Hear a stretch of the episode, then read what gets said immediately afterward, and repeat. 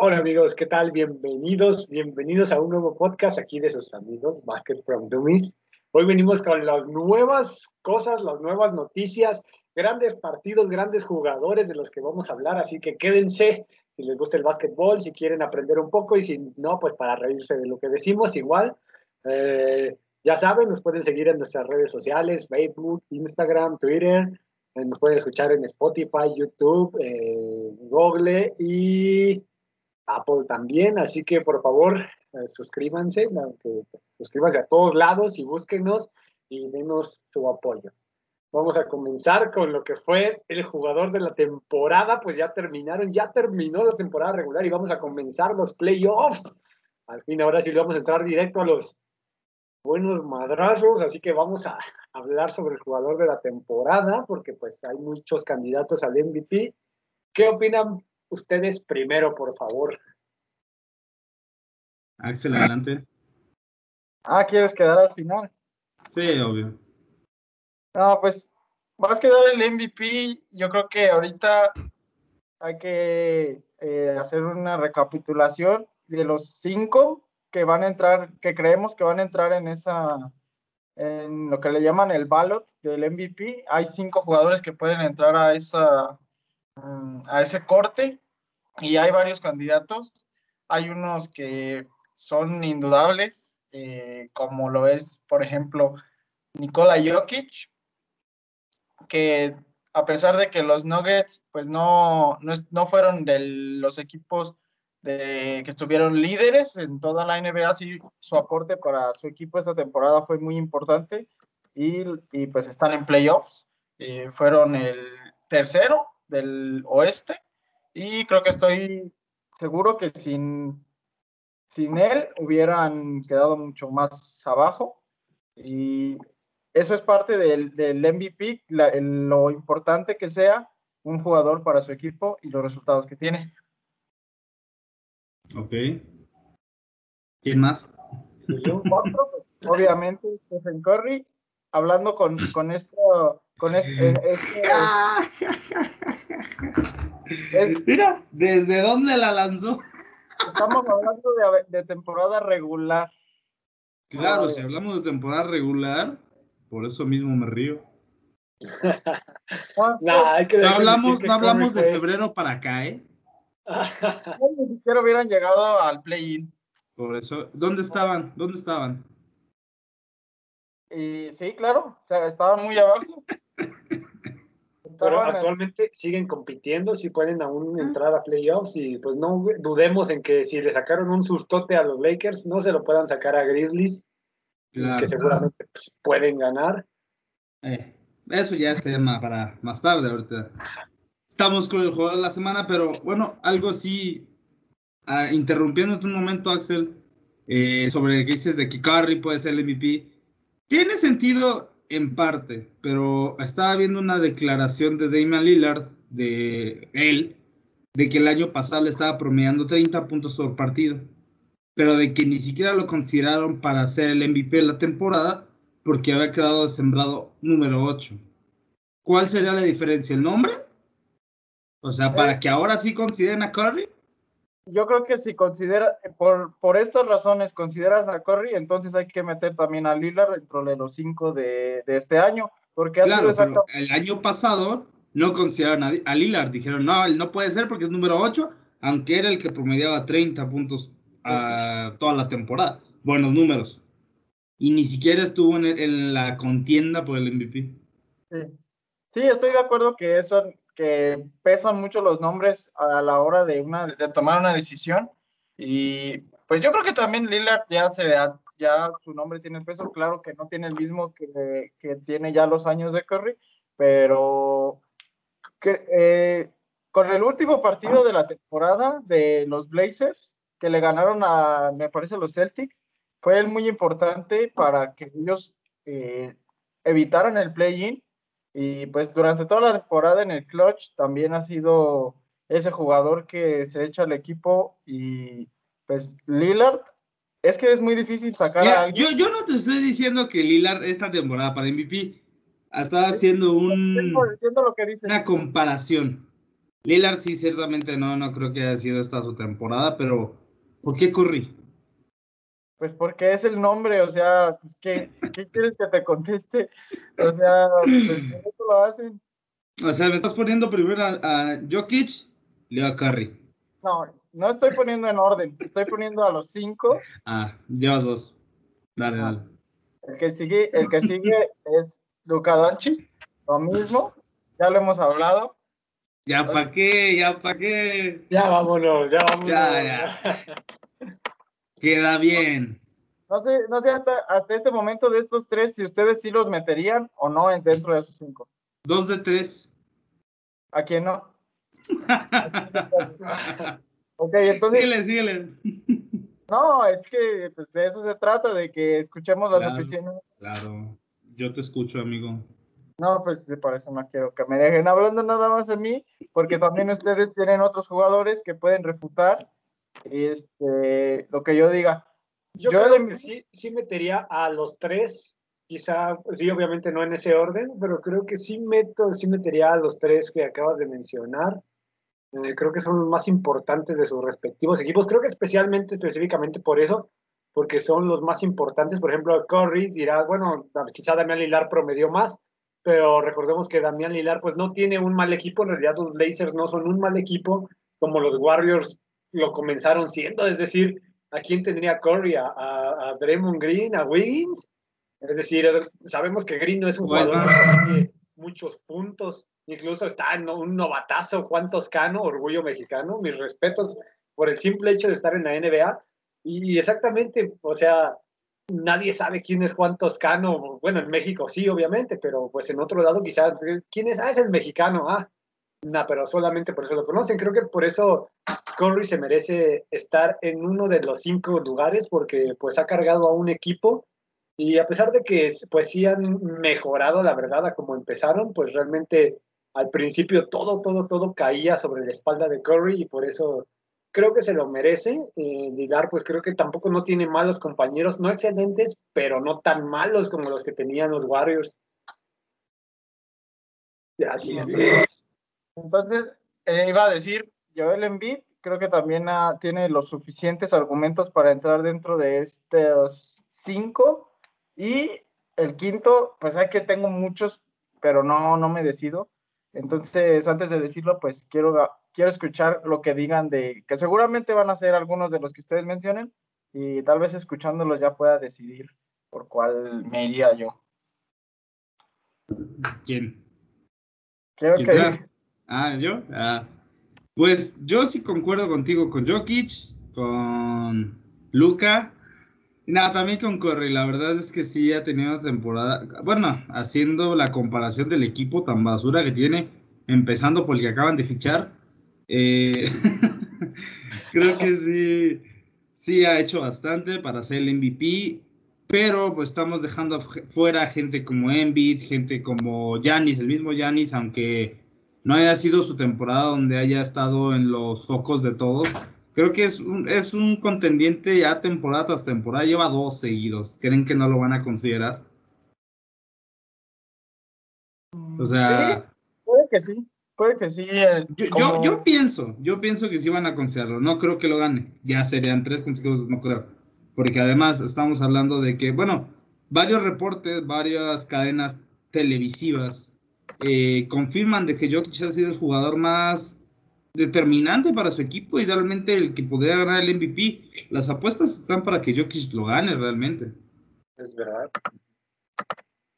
Así que va a ser muy parejo. Eh, Jokic, eh, Embiid, para mí Embiid creo que es número dos, porque también ha tenido una temporada muy buena. Luca, obviamente, por obvias razones. Y Curry y no sé, ¿quién más? Um, ¿Quién más, Luis, tú? Quizá me tachen de loco y ustedes van a decir, no, en la vida pensaría, en la vida pensaría que tú dirías eso, pero siento además de, bueno, todos los que hemos mencionado, siento que Chris Paul ha hecho un, ha cargado a los Suns como enseñado, ha enseñado a las nuevas generaciones de, Phoenix y a pesar de que quizá puedas decir que no mete 30 o 40 puntos, pero hace unas asistencias y un juego defensivo que es brutal y además de, bueno, para su edad, no sé, qué, la verdad, que como que sea lo más relevante a la hora de elegir al MVP. Bueno, sabemos que los puntos, pero Chris Paul creo que también es un jugadorazo que ha mantenido a, a Phoenix en, en segundo lugar. Y si hay un año en el que puede entrar, es este. Eh, porque sí, realmente ya para... Puede que lo repita, pero creo que este año ha sido tan determinante, además considerando la edad que tiene, creo que sí podría ser uno de los candidatos no tan fuertes, pero sí una grata sorpresa que lo ganara. Al menos puedes entrar dentro de esos cinco, que es pues, lo máximo, los cinco pues máximos jugadores eh, más valiosos de la temporada. Entonces, ¿Alguna mención honorífica? Jason Tatum. Sí, Jason Tatum, ah, eh, lo que yo decía el otro día es que, le hacía falta un líder eh, que se echara el equipo en los momentos importantes a los Celtics y creo que él lo está haciendo. Él ha sido ese que, que agarra el balón y él se echa la responsabilidad eh, tan solo ahorita vamos a hablar de, su partido del play-in, él fue el más importante para que pasaran a playoffs. Y pues otro, otro que, pues los Nets, o sea, no. Bueno, es que entrar ahí, entrar ahí es un terreno peligroso porque, híjole. Igual otra mención honorífica de Julius Randle que volvió a ser relevante. A eh, maldito. Este, pues el Jazz tiene, o sea, es el mejor equipo, el que tuvo la mejor, este, el, récord de toda la temporada. Eso lo, vimos en el, en el All Star, que los jugadores del Jazz fueron los últimos, últimos en ser escogidos. O sea, como que no hay un respeto tan... Es que eh, juegan más como equipo que como una figura omnipresente como todos los demás equipos. Y eso es lo que los tiene donde están. Así es, siento que tienen un sistema bien hecho y se confían en ellos. Así que eso me, recuerda a los Spurs de allá de Tim Duncan, del Victory, donde estaba eh, Tim Duncan, Tony Parker, este Ginobili, cuando apenas se incorporaba Kawhi Leonard, que jugaban un básquetbol en equipo, no, no, no había, bueno, es claro que había una estrella, ¿no? Pero jugaban un básquetbol en equipo que hacía desestabilizar a cualquier otra defensa de, la NBA. Siento que así el Jazz más o menos sigue ese camino, son jugadores que confían en ellos y que si bien hay una figura que resalta, eh, pues en sistema juegan perfectamente y eso es lo, los ha llevado a donde están. Mención honorífica para el Jazz, que sean todo el equipo el MVP. sí. Que algo que puede pasar es que Rudy Gobert gane el defensivo del año otra vez. Eh, ay, vamos a entrar ahorita en materia. Yo tengo quiénes. Ya hablando de esto, podemos hablar del, ofensivo del año. ¿Ustedes quién consideran que sea el jugador ofensivo del año? Esa la, la, la, pienso más difícil porque si ya me. No, yo la tengo fácil. Sí, a ver, entonces dila. Stephen Curry. Ahora sí, realmente fue el líder anotador de, la temporada. Creo que es el que más puntos hizo, a la par con Bradley Bill.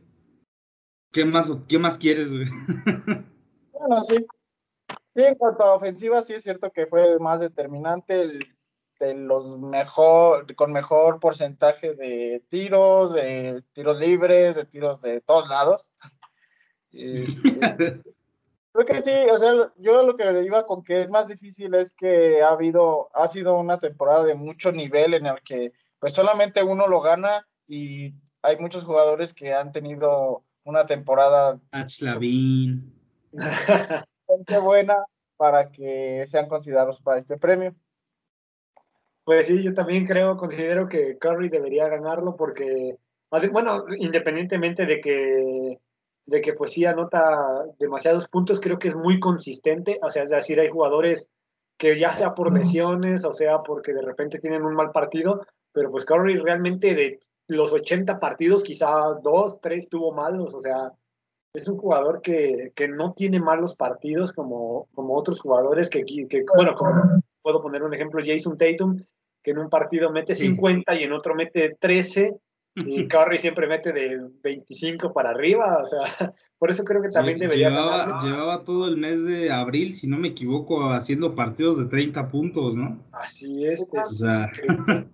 Bueno, como otros ejemplos, pues no sé, es Kevin Durant que se desaparece, este, lamentablemente por lesiones, ¿verdad? O porque se siente mal.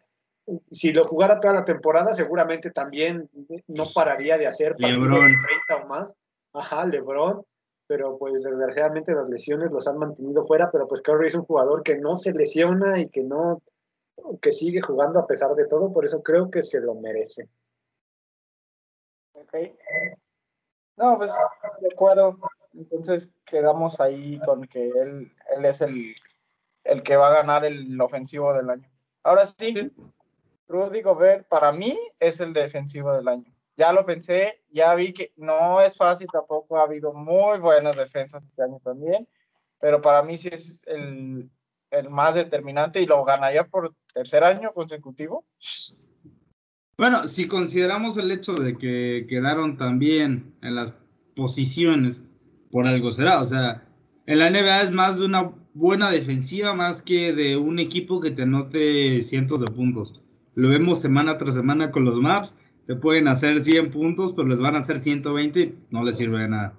Tiene sentido de Rudy Gobert, pero de un jugador que jamás, bueno, no, rara vez mencionamos que realmente ha tenido una temporada muy buena.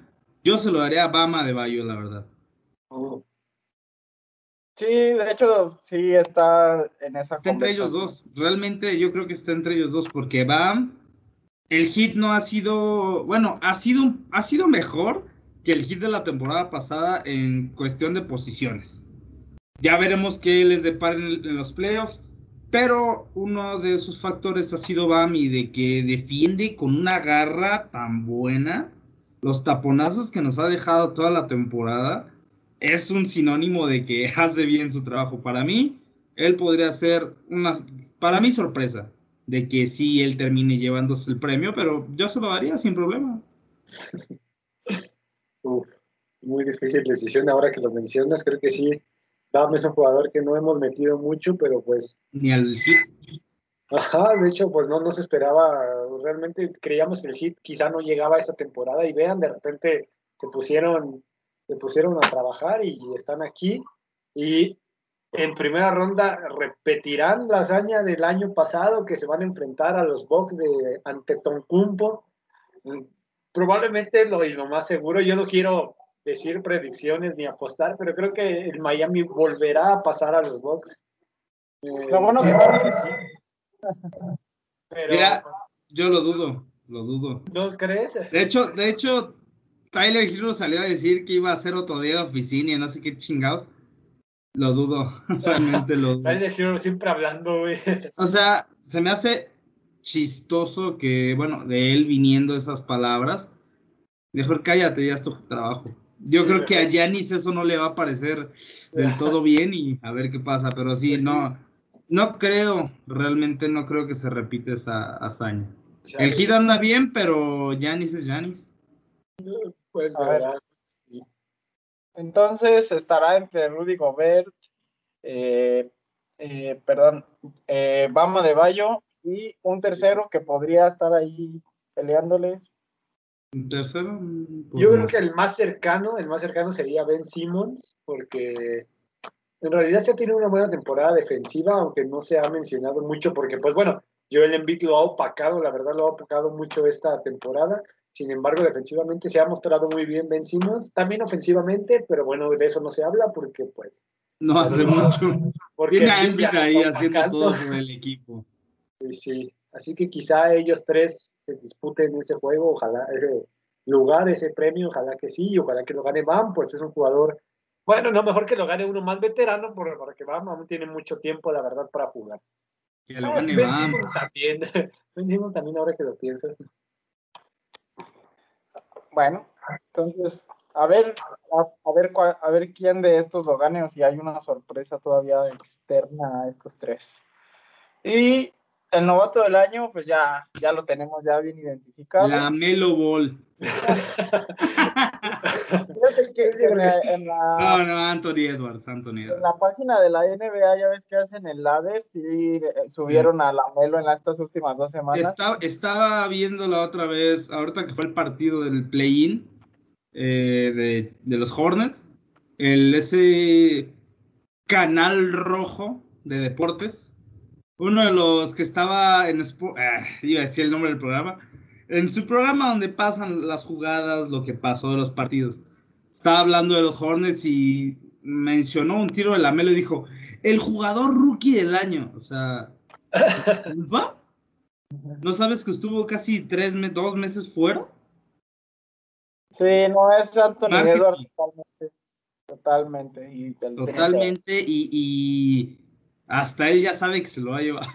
Sí, la verdad, sí. este, demasiada, creo que hizo un gran trabajo, a pesar de que,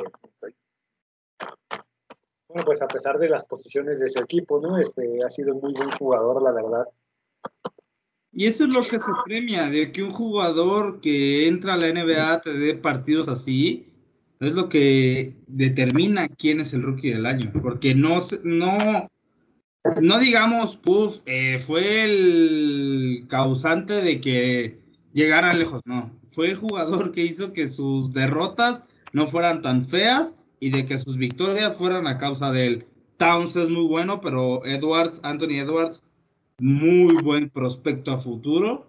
Yo lo pondría por encima de Zion, pero ya él, él, él verá si sí. Bueno, Creo que podremos hablar, hablaré más adelante de Zion, eh, hay un apartado aquí y que creo que sigue, este, y voy a hablar de él. en las revelaciones de la temporada, no sé si quieras, si ya sabes. ¡Ay! Comienzo con Zion Williamson. Revelación. estuvo lastimado toda la temporada pasada, así que nadie, todos decían, fue un jugador que tuvo demasiado hype, demasiado, demasiado hype, y se lesionó y dijeron, bueno, pues para eso pagaron, para eso pagó tanto New Orleans, o sea, decían, fue simplemente puro humo, sin embargo, actualmente creo que ha promediado muy buenos puntos y es un jugadorazo, la verdad, a pesar de que, bueno, la realidad tiene 20, 20, 20 años, 21, y, y la verdad hizo muy buenos, muy buenos juegos, promedió muchos, sin embargo, pues los Pelicans no tienen un equipo aún contendiente, pero estoy seguro que pueden llegar gracias a Zion. Creo que es una revelación porque, pues bueno, como lo digo, estuvo lastimado la mayoría de la temporada pasada, pero pues ya bueno y sano vemos, hemos visto de lo que es capaz. Y bueno, obviamente también este Julius, Julius Randle, que es el, la revelación también. Es que no sé si ustedes toman revelación como alguien joven o alguien que pues estuvo mucho tiempo o nunca estuvo dentro del All-Star y de repente subió su nivel al nivel que tienen ahorita. No sé cómo lo tomen ustedes.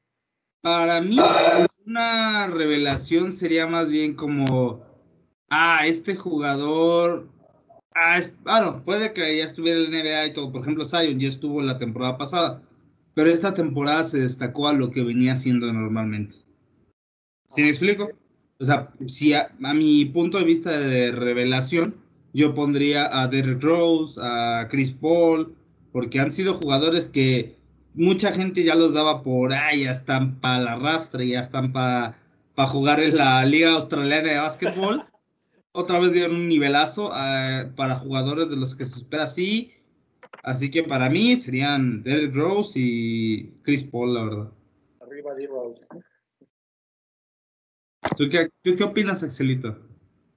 No, sí, también la, la categoría de revelaciones yo también la pienso así como alguien que destaca diferente a lo que hacía antes o que nadie, nadie hablaba de él y de repente empezó a ser un, pues, un jugador diferente, determinante o que tenía un nivel muy por encima de, de lo que se esperaba.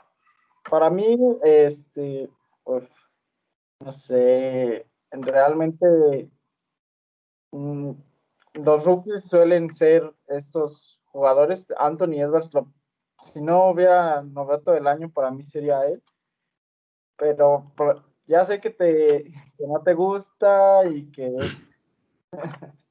Stephen Curry. Peor. Dilo ya. No, no, no. Eh, para mí el hecho de que haya un jugador eh, mexicano que, bueno, no, importa, de donde sea, el chiste que el chiste que, que lo vimos en el partido de play en la primera mitad tuvo buen buena defensa y una, un tapón que le hace Lebron, que la verdad yo nunca esperaría que hiciera eso. Para mí eso es una revelación, o sea, porque yo mismo eh, me, gusta su juego defensivo, pero no esperaba que le hiciera un... Bueno, y, y, si realmente hablamos de que llegó a los Warriors como reserva de la reserva de la reserva, es una completa revelación. Entró al equipo por lesiones, por COVID, por lo que fuese, pero entró y se quedó. Realmente tienes toda la razón. Sí podría ser eh, el jugador revelación del año. Y otro es eh, Facundo Campazo, que realmente también es un, jugador de reparto para los Nuggets.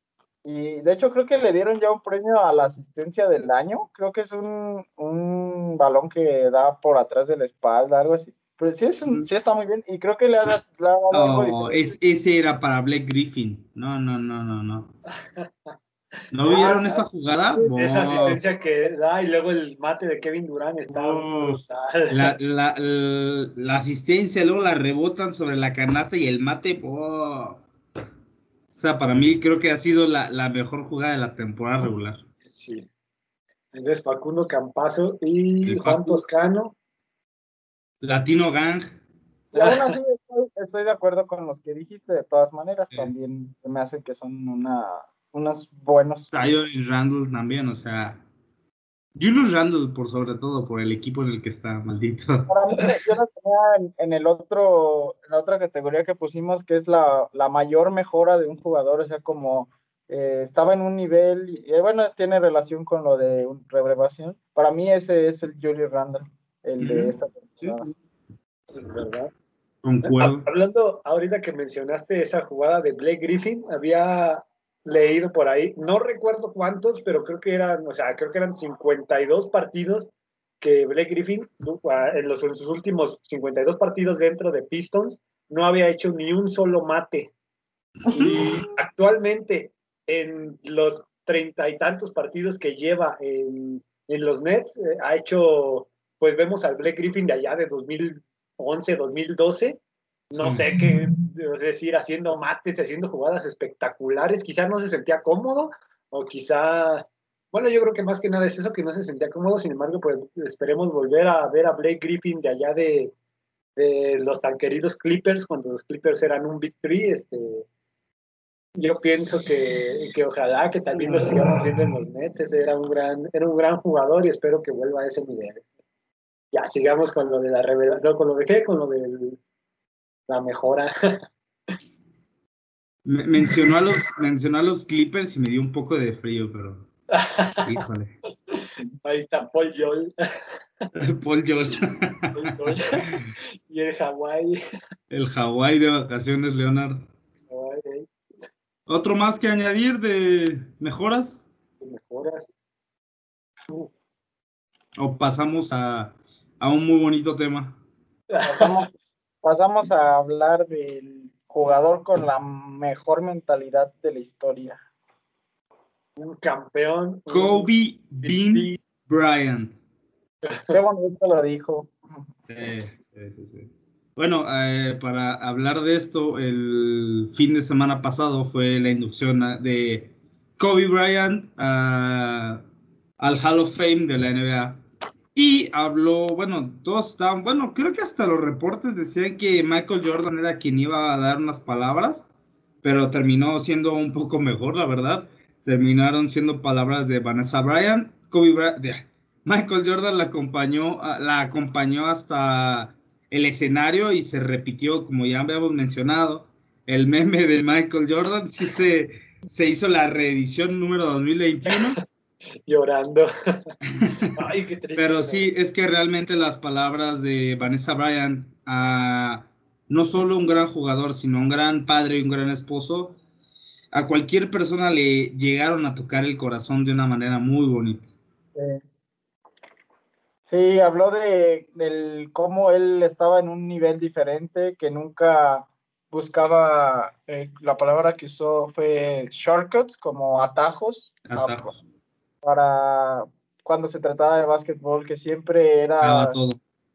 eh, habló de sus lesiones, de cómo este, él decía, es que si una persona ahorró por cierto tiempo para poder venirme a ver jugar una vez en su vida, por eso juego lesionado, por esa persona, y, y dijo que porque el Kobe recordaba cuando veía en la tele a, a su ídolo y voltea hacia su derecha a ver a Michael Jordan, y pues sí, de, wow. Brutal eso, brutal. Ay, yo también voy a llorar. Y sí, o sea, también mencionó de lo, bueno, de que los números hablan de lo que hizo Kobe, de que fue un jugador determinante todo el tiempo que estuvo en la NBA, de cómo Kobe, eh, pues como decías, lo daba todo al 100% y de que por fin lo había logrado, de que ya era leyenda, más de lo que es, y agradeció por haber sido una gran persona, un gran padre, un gran jugador, y al final, pues obviamente terminó con I love you, Kobe Bean Bryant. Y, oh. y se, le, se le salieron las lágrimas, se le salieron las lágrimas, obviamente. Básicamente era un esposo y un gran Y un jugador. ser humano es excepcional realmente.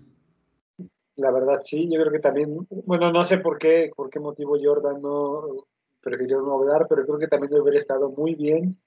Pues fue su mentor, fue su amigo, fue su... Que bueno, las palabras en realidad sobraban a lo que sabemos que sentía Jordan y lo que sentía su esposa Vanessa, así que no sé si fue lo mejor, quizás nos hubiera conmovido también mucho el corazón ver hablar a Jordan, pero pues no fue así, aunque pues no, así, aún así nos deja unas grandes palabras y un gran mensaje sobre lo que era Kobe, y pues bueno, ya no hace falta decir todas las cosas, todos los logros, todos los récords que ha hecho, y pues bueno, ya.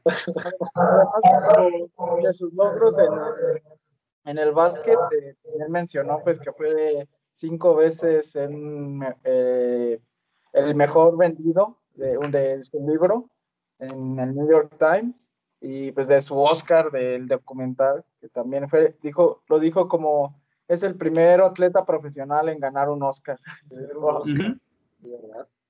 Y pues sí, o sea, dejó un legado que, que muchas personas ya, yo personalmente me identifico con esa manera de pensar de que él, que él tenía y que mucha gente influyó en él para que llegara a, a, tener ese, esa filosofía. Y Bueno, creo que si es- hablemos, hablemos de un poco de esa filosofía, era de que sí, él era fan de Michael Jordan y le aprendió mucho a Michael Jordan, pero ¿cuál era su motivación? Querer ser mejor que Michael Jordan. Obviamente no quería ser el nuevo Michael Jordan, él quería ser Kobe Bryant, pero todo lo que hizo, todo momento cuando estuvo compitiendo contra Jordan fue para superarlo. Además de que tiene unos tenis muy mamalones. todo, todo, todo lo de él es Y pues este, este fin de semana pudimos honrarlo otra vez más. Esperamos que podamos seguir honrando su memoria en los años venidor- venideros y que siga siendo el ejemplo para las futuras generaciones a escuchar quién es Kobe Bryant y conozcan todo lo que hizo en vida y se vuelvan locos realmente. eh, Pero pues muy bueno, ya hay que dejar de llorar. Vamos a respirar y pasar a lo verdaderamente agresivo, feo y lo que va a terminar amistades. El play de la NBA. Uf. Bueno, para comenzar, supimos que los Hornets fueron humillados, fueron barridos. Lamelo, no sé, aquí no- un compañero nuestro, no voy a decir quién, pero viene de blanco. los dos vienen y de blanco. Dijo, Lamelo va a anotar 30 puntos y los Hornets van a ganar. Eh, no creo, no creo. El- el- es el de blanco, pero no el que trae jersey, ¿eh? Yo, Le la verdad, sí preguntamos hasta más. qué se había fumado porque, uff, Yo recuerdo que, di- que esa persona dijo que iba a anotar 30 puntos más, ¿no? Que iban a ganar. No pasó ningún. ni una de las dos pasó pues, pero le intentó.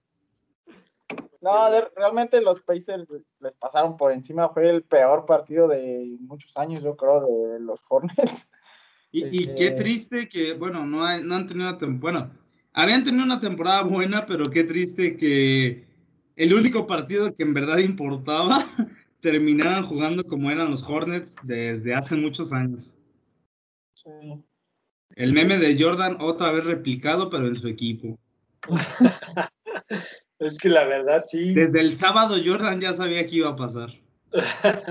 es que no, no, no puedo creer la verdad que los Hornets pues sí, como dices, era como el partido en el que debían echarle más ganas y pues la verdad los Hornets no, en esta temporada creo que no han sido humillados, o sea, pero fue una, incluso tuvieron una ventaja de 30 puntos, creo que al final fueron como 27 más o menos creo, pero pues bueno, también es que quizá te lo hubiera creído contra un Sixers, contra los Nets, pero pues era contra, contra los Pacers que también están, estaban peleando un lugar dentro de los playoffs, así que se me hace muy raro que los Hornets no hubieran dado para más. Sí, sí, el partido terminó, ¿cuánto? Terminó 117 a 144 a favor los Pacers. Eso es lo que nos referimos a paliza, porque ni siquiera fue en tiempos extras, fue en tiempo normal. Los pasaron por encima. Al medio tiempo ya les llevaban 29 puntos. La mayor eh, eh, ventaja que hubo fue de 36.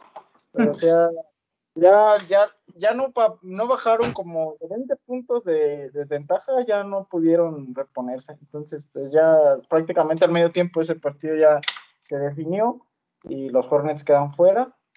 Y Vacaciones para la Melo. Y ahora los Pacers van a enfrentar al perdedor del siguiente partido, que fue, ese sí fue un poquito más parejo, un poquito Partidazo del de siempre. Partidazo del de siempre. Celtics contra Wizards. 118-100 ganaron los Celtics. ¿Qué opinan de eso? ¿Se le acabó la magia a los Wizards? Yo siento que no se les acabó la magia, sin embargo, llegó un mejor mago llamado Jason Tatum que mete 50 puntos.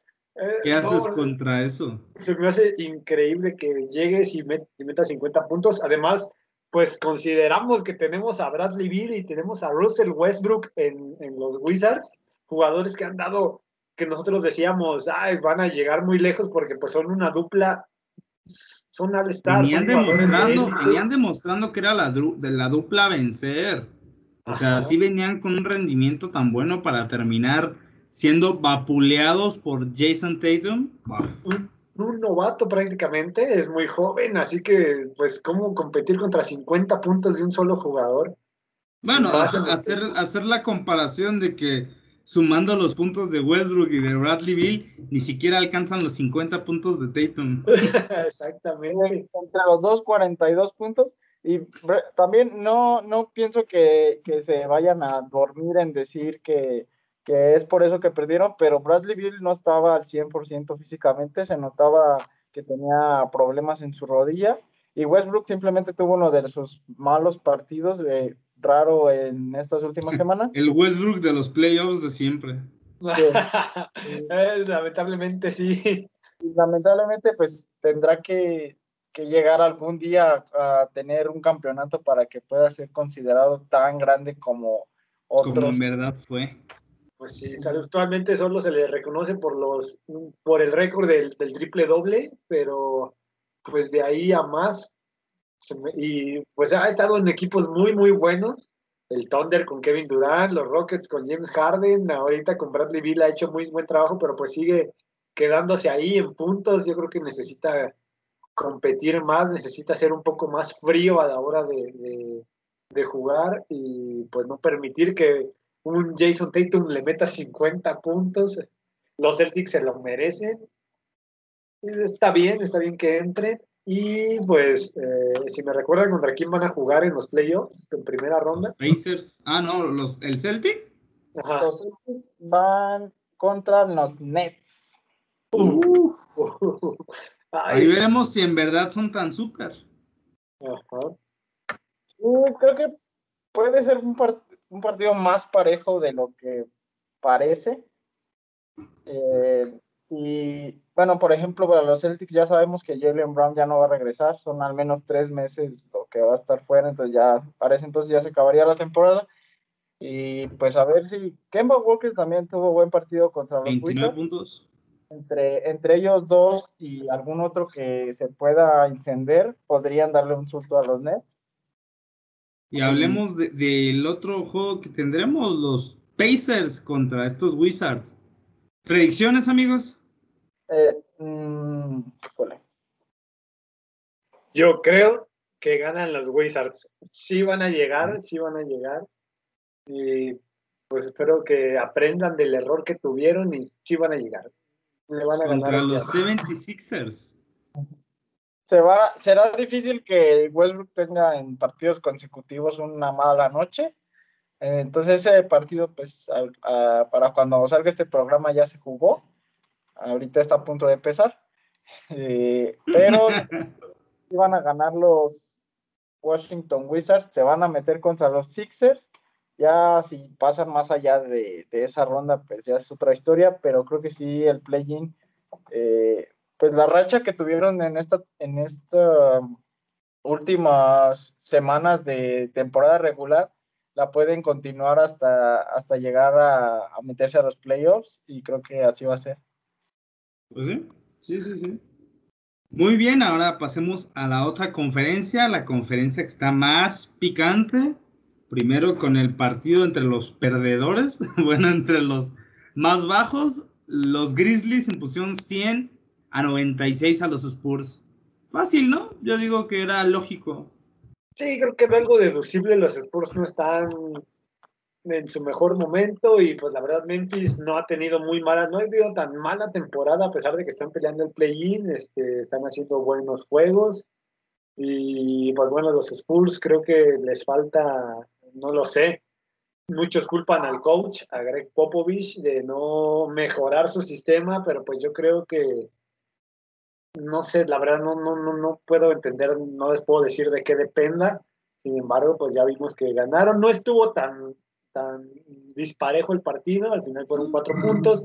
Así que, pero pues sí, los Grizzlies demostraron que pues sí pueden ser contendientes. 23 puntos y 23 rebotes de Jonas Valanciunas, un jugador que no tiene tantos reflectores, pero a los realmente, realmente tuvo un, un juegazo. Y, los Spurs, bueno, Greg Popovich estaba en, el, en la ceremonia del Hall of Fame el sábado. Eh, fue a ver a. a, bien pedillo todavía.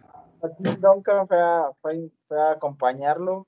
También le dio unas palabras bonitas en el Hall of Fame. Y pues ya, ya no es ese, ese coach que, que, pues que tuvo esa dinastía de los Spurs que nunca habían ganado un campeonato. Llegó Tim Duncan como primera selección del draft y ahí al segundo año tuvieron su primer campeonato y ahorita ya tienen cinco. Entonces, le hace falta, yo creo, un jugador así que sea tan grande o de tan de un prospecto tan de, mucho nivel como para que vuelvan a, estar entre los primeros lugares de la liga y pues los Grizzlies eh, ahora van a tener que sortear otro partido para poder pasar a los playoffs. Y ahora sí hablamos del partido, estelar de la el partido por el cual Axel lloró, por el cual Axel ayer puso unas palabras muy tristes en Instagram. Y estoy seguro que los fanáticos de los Lakers también se quedaron sin cabello este, mientras veían los últimos segundos. Porque fue un juegazo, creo que cualquier fan de los Lakers les hizo sudar. Cualquier fan de la NBA, yo creo que ese partido. Sí, de hecho vi unas estadísticas que decía que fue el partido más visto desde las finales del 2019. Eh, creo que fueron más de, eh, bueno, por ESPN, eh, bueno, por ESPN, ESPN, más de 6 millones de, televidentes vieron el partido. Es que es era, era una final adelantada. Sí, es, es tan, tan grande como ver, no sé, no, no, quiero hacer comparaciones con, con otros deportes, pero es, es realmente, a lo mejor no, no pues dicen es play-in, es como un repechaje, o sea, no es, no pero la... Es a matar o morir. La importancia de ver a dos equipos que en los últimos años han sido tan importantes, con tantos eh, campeonatos, victorias y sobre todo los jugadores que son sus líderes y, verlos enfrentarse a un partido es algo que nunca había pasado en, en la NBA y pues pasó ahora con, con, estos equipos que pues estuvieron muy parejos todo el partido, todo el partido estuvo parejo. Al medio tiempo eh, los Warriors estaban arriba como por nueve puntos, pero fue el único momento cuando, cuando la diferencia entre los dos fue, fue de, de ese tamaño. Realmente no, mm, no hubo un, dominador, pero pues al final gana el que anota más puntos, así sea uno y, los Lakers llegaron a tener esa última posesión y un LeBron que... Penúltima. O sea, creo que todavía fue esa, luego otra más de los Warriors, luego otra más de los Lakers con una muy buena defensa, defensa de los Warriors y la última donde Stephen Curry decidió arruinar el partido. no digamos arruinar. No, pero él tuvo en sus manos tuvo en sus manos y regaló el balón. Aunque, bueno, yo creo que, bueno, como ya lo, como lo dijimos al principio del MVP, este, pues Curry es un jugadorazo que demuestra, tiene el poder de hacer temblar a los más grandes. Amigo, amigo, como de Axel decía, Lebron viene de lesión. ¿Qué pasó, Axelito? Anthony Davis. mira el triplazo, mira. ¡Pum! Pues Lebron no es el especialista yo no sabía qué tan grave era la lesión o qué tanto iba a influir. Y, pues claramente está que hizo lo que, lo que hacía Kobe Bryant. LeBron sabe hacer. Lo cierto es que sí. Fue su, eh, se los compartí en la mañana, fue su, su, su canasta más lejana de toda la temporada. Mira, esas canastas se las vemos a gente como Curry, gente como Lila, Luca, pero verlo en LeBron fue tan espectacular. Drake, creo que estaba en el, estadio, lo pasaron en un momento en la cámara y estaba de, oh, por Dios. Creo que también le estaba Michael B. Jordan, ¿no? Sí, pero él estaba, él estaba viendo memes. Él estaba viendo él estaba en el celular justo cuando metió el triple. estaba viendo su nueva película. sí, pues todo el mundo nos nos impresionó. Fue un, es que no, no tanto por la distancia, no tanto por lo que significó, quedaba menos de un segundo para lanzar cuando recibió el balón.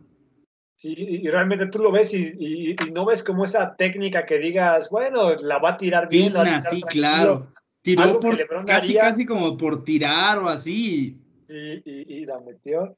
Quiero hacer una mención honorífica a mi caballo, a mi jefe Alex Caruso, que no decepciona en los partidos importantes. Al medio tiempo llevaba más puntos que LeBron y Anthony Davis. Metió más puntos que Kyle Kuzma, que, ¿Quién? que que André Drummond, que Montrés ¿Eh? Creo que es un jugador que apoya muy bien a LeBron en los momentos importantes. Desde el año pasado lo vimos y por eso los Lakers no lo quisieron dejar a Alex Caruso este, creo que es un jugador con una mentalidad muy buena, al igual que la de LeBron, a pesar de que sigue siendo banca y sigue siendo, es la banca de la banca, pero cuando entra creo que hace su trabajo y es lo importante. Yo no entiendo, yo no entiendo la verdad cómo, cómo el DT no se da cuenta. Se dio cuenta en las finales del año pasado cuando el hit se la puso difícil. Dijo, no, tengo que poner a Caruso desde el inicio. Y dio una cara completamente diferente a los Lakers. Es el que ponía garra, el que ponía ganas. Y se sigue viendo semana tras semana. No entiendo cómo no es el habitual o el, del quinteto inicial cada partido. Pues tiene ya bien entendido que es su rol. Eh, es eh, estar en, en la rotación del equipo. Son tantas estrellas que pues alguna tienes que dejar fuera en la, titularidad, pero como, dice, Luis, este, en los momentos importantes ha rendido y ayer fue una de esas noches en las que mm, necesitaban eh, a un jugador así y pues fue parte del éxito de los Lakers que ahora van a enfrentar a los Phoenix Suns en la primera ronda de los playoffs. Uh, Predicciones, creo que está más, bueno, no sé si está un poco complicada. ¿Quién gana? ¿Warriors o Grizzlies? Fíjate, el domingo en el último partido de la temporada jugaron, eh, ese fue el, de hecho ese, ese partido decidió quién era el 8 y quién era el 9 del oeste, lo ganó Golden State, pero no, no, no creo que sea un partido igual. Eh, eh, Memphis esta temporada ha sido un equipo que se le ha indigestado a Golden State y viceversa, o sea, se han dado eh, algún partido está mejor un equipo que el otro y mm, sí creo que van a pasar los Warriors, pero sin colores, sin colores. Creo que van a pasar los Warriors, pero si salen todos los importantes de Memphis en una en el mismo partido, dígase ya Morán, Valanciunas, ayer también Dylan Brooks dio un, buen juego.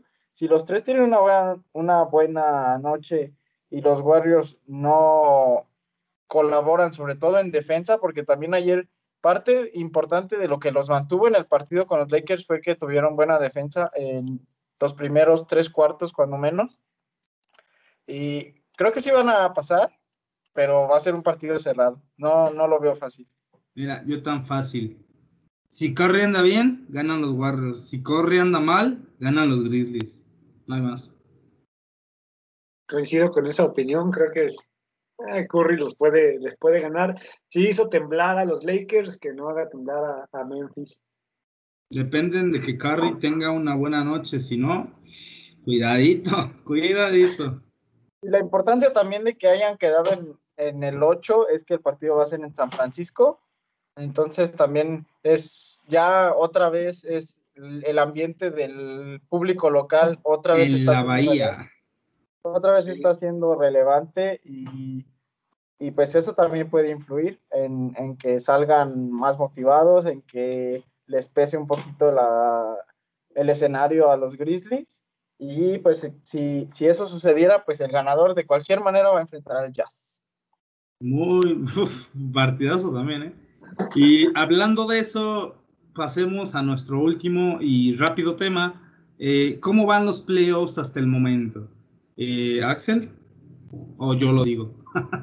ya que estamos en el oeste, bueno, el ganador de Warriors y Grizzlies va a enfrentar al Jazz. Ya esto ya en la ronda 1 a 7 partidos. Predicciones rápidas, predicciones rápidas. Híjole. Rápidas, lo que pienses. Jazz, Jazz, sobre Golden State o sobre Memphis, Jazz. Si pasan los Warriors, los Warriors, si no, Jazz. Si pasan los Grizzlies, Jazz lo gana en cuatro partidos. Nah barren, van a rápido, Rápido, Si pasan, los Warriors se van a ir al juego 7. Yo diría que en 6 quedan, en 6 ganan los Jazz. Yo creo que sí se van al 7. Y ahí, no, eso ya sería una corazonada. Pasaría Stephen Curry. Sería el mejor equipo de la liga. Ya lo ganaron hace dos semanas. Uf.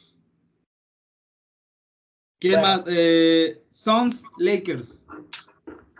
Ay, Dios. Esa está, la verdad, yo sí la veo muy complicada actualmente. Sí, ya regresaron todos los jugadores, así que yo creo que en siete Lakers. Pues, pues yo, es que está como. Lo que, lo que creo que va a pasar, si en siete los Lakers, si andan bien LeBron y Davis, en siete. Lo que quisiera que pasara es igual en 7 para los Suns. La verdad, un equipo como los Suns merece seguir. Se merece, es verdad.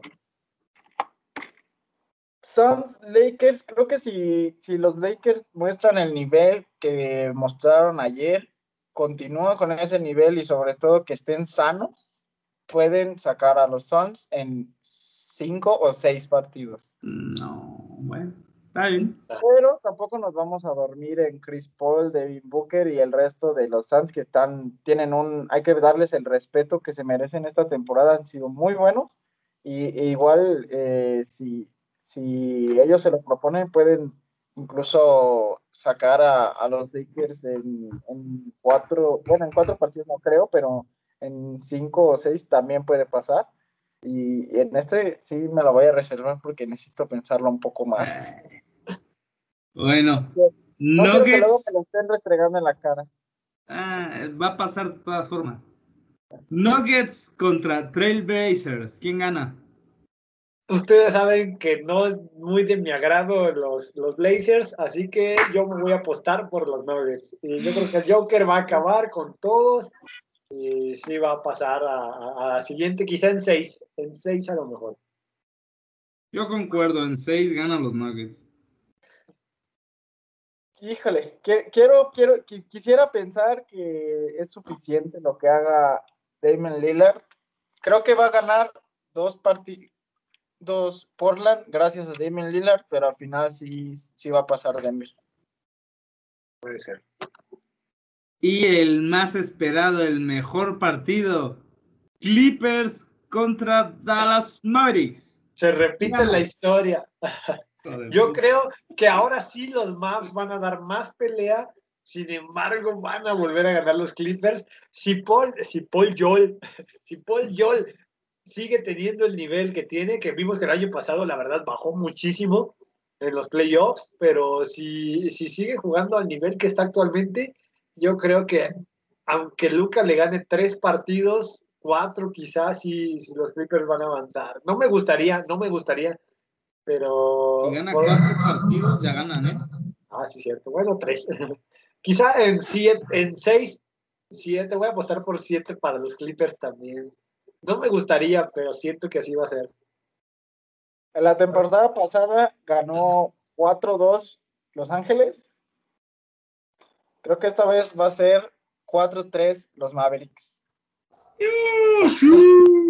Creo que eh, si, viera que no, que Luca Doncic no tiene quien lo apoye eh, ofensivamente, diría que no pasa. Pero. el año pasado? Tim Hardaway, cuando menos, estado teniendo, bueno, sobre el tiempo, el, último tiempo de la temporada regular, eh, fue determinante para que los Mavericks evitaran el play-in. Y creo que sí tiene, este es el año en el que pueden dar ese salto de calidad, de pasar a la segunda ronda. Los Clippers están en un buen nivel, pero no están en el nivel que lo veíamos hace un mes. Entonces creo que ahora sí los Mavericks podrían, no, no, no, no lo veo sencillo. Realmente, si Paul George y Kawhi Leonard se enchufan, pueden ganar un partido ellos solos, cada uno. Eh, pero del otro lado también hay otra superestrella. Que... Esperemos que por Singins no se lesione, no le pase nada, no lo no me lo, no me lo, algo, no me lo embrujen, cualquier cosa demuestre buen nivel defensivo, ofensivo vemos que lo tiene, defensivo también. Esperemos que ganen. Bueno, sigue Axel. Yo, yo, se las pongo fácil. En la temporada tuvieron un partido donde los Maps ganaron por una diferencia de 50 puntos. El único que les faltaba era Kawhi Leonard. Jugó Paul George todo el partido. En siete, en siete juegos pasan los Maps. Bueno. Luca Doncic. Nada más. Vamos, ya la próxima semana pues ya estará pasando cuando menos la mitad de estas series. Vamos a ver qué pasa, ya hablaremos de ello. Vamos a la otra conferencia. Ya decíamos el que gane del partido que está empezando ahorita. Pacers Wizards contra Sixers. Cualquiera de esos dos, yo creo que no tiene nada que hacer contra Filadelfia. Los Wizards en cuatro, digo, los Sixers en cuatro. Los Wizards en cuatro, pero de otra forma. Así van a estar, sí, sí, sí. Ahí va a llegar Joel Embiid Ni uno ni otro tiene que nada que ah. competir contra Filadelfia, no. Filadelfia es un equipazo, la verdad. De acuerdo. Nets contra Celtics, ya estábamos haciendo un previo hace rato. ¿Quién gana? Si se encuentran saludables, por lo menos James Harden y ya sea Durán o sea Irving, ganan los Nets. Si James Harden está, los Nets ganan. Esa es mi opinión. No tan fácil, yo creo que en 6, 4, yo creo que quedan 4-2 favor los Nets. Sí, ya los Celtics eh, tuvieron un poquito ya su nivel, han sido más consistentes eh, y pues les puede dar para ganar eh, incluso un juego de visitante, uno de los dos asegurados que va a haber en, en Brooklyn, pero sí coincido en que pues es, los Nets tienen, sí, incluso cuando no estaban ni Harden ni Durant, Irving hacía lo que quería, eh, creo que estando todos juntos a siete partidos, los Celtics no los pueden pasar. Sí, yo, yo con, concuerdo realmente. Los Nets son un equipo bastante superior. Si está Harden, como bien dices, me gustaría sí que los Celtics dieran la sorpresa y fueran el nuevo hit del año pasado, pero no lo creo realmente. Yo creo que en seis juegos los Nets ganan. Y bueno, pues ya creo que al inicio dijimos qué pasó, pero pues ya que lo mencionas, ¿qué pasa entre el Heat y, los Bucks? Ustedes dicen que va a ganar Giannis, yo digo que vuelve a ganar Miami, pero bueno, ustedes decidirán. Los Bucks en seis partidos también. Sí, yo también creo que Milwaukee va a avanzar. Eh, Drew Holiday fue una, le dieron un contrato súper importante para retenerlo y, realmente se lo ha ganado. Eh, lograron mantener esa tercera posición que, les estabas echando los Knicks y los Hawks y, parte de importante va a ser Holiday y este, el, el Big Tree que lleva, bueno, entre comillas, Big Tree del, de los Bucks. Eh, se puede, se puede meter eh, hasta igual las finales de conferencia. Bueno, a este momento pienso que sí van a pasar de, ronda 1. Y el último partido, este es el que yo veo más parejo en, esta conferencia. Y no es el gran nivel. A lo mejor estamos quitándole respeto a estos dos equipos, pero los New York Knicks, después de más de una década de no estar, contra los Hawks, que también ya tenían rato que no, que no pasaban a playoffs, ¿quién va a pasar ahí? Eh, por ahí escuché una noticia que decía que los, los boletos de, de estos estarían en mil dólares, si no me equivoco. Digo, wow, o sea, para nosotros aquí en México son más de 20 mil pesos para poder ir a ver los playoffs de los, de los Knicks. Sin embargo, yo creo, ay, no me, no, no sé, yo creo que los Knicks pasan en 4-2 también. Yo creo que Julius Randley y comandante Eric Rose van a lograrlo. ¿Quién, el comandante, ¿Quién el comandante es el bicho? Ah, yo, yo considero que van a ganar los Hawks en seis juegos también. realmente, es que realmente son los Hawks ya Trey Young es el momento en el que debe demostrar que sí es un jugador a tener en cuenta y que deje de quedarse en la promesa que está haciendo. Y creo que es un desafío, como bien dicen, es un desafío parejo, pero creo que está al nivel que debe demostrar en partidos así. Yo le veo un poco más a los Hawks por el bien de Derrick Rose de que alguna vez pueda ganar algo. Espero que ganen los Knicks, pero objetivamente creo que van a ganar los Hawks. Yo voy, con, yo voy con, con, Nueva York, creo que sí van a pasar esta ronda. Así de fácil, así de fácil. Dice, sí, van a pasar de la mano de Derrick Rose. De la mano de Elias Randle. Sí. Y entonces así es queda la ronda uno según nosotros.